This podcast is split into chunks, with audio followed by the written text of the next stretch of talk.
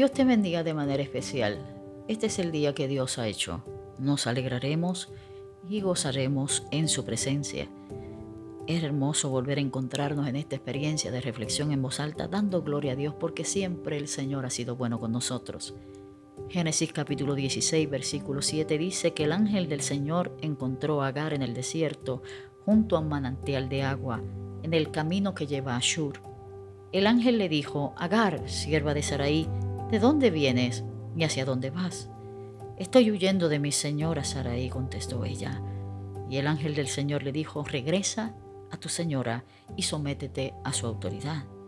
Más adelante en el versículo 13 dice, a partir de entonces, Agar utilizó otro nombre para referirse al Señor, quien le había hablado. Ella dijo, Tú eres el Dios que me ve, el Roí. Es el ángel del Señor el que se encuentra a Agar.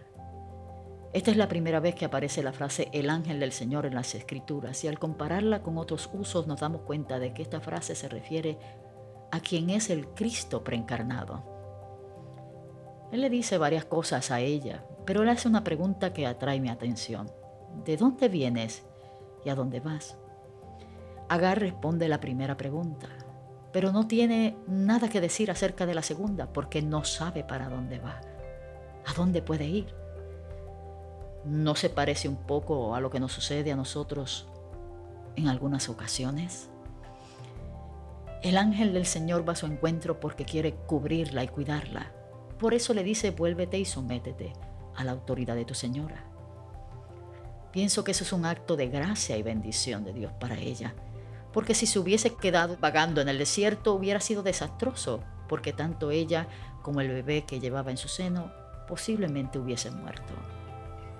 Hay veces en que Dios también nos encuentra vagando y también nos dice que volvamos y que nos sometamos al bien de Dios, a la gracia de Dios.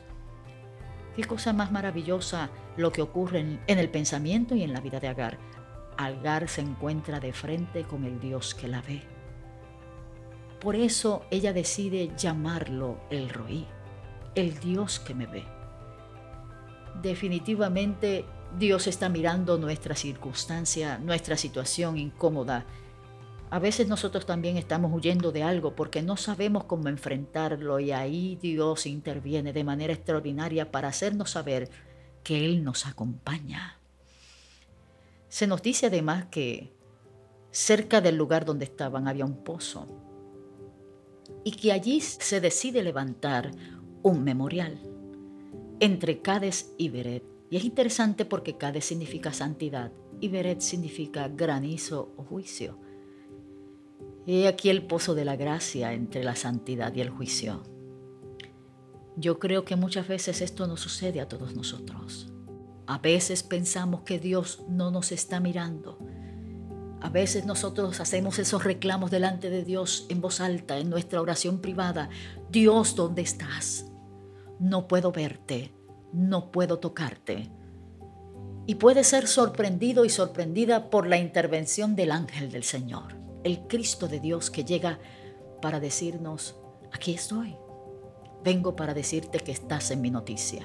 Vamos a orar para creer al Señor y para aferrarnos a sus promesas maravillosas, porque Él nos está observando, Él nos está viendo. Señor, tú eres nuestro El Roí, el Dios que nos ve.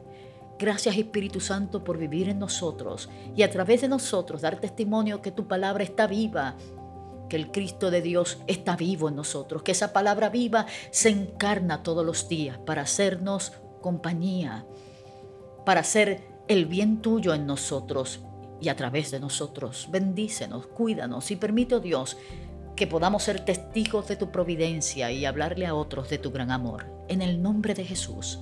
Amén.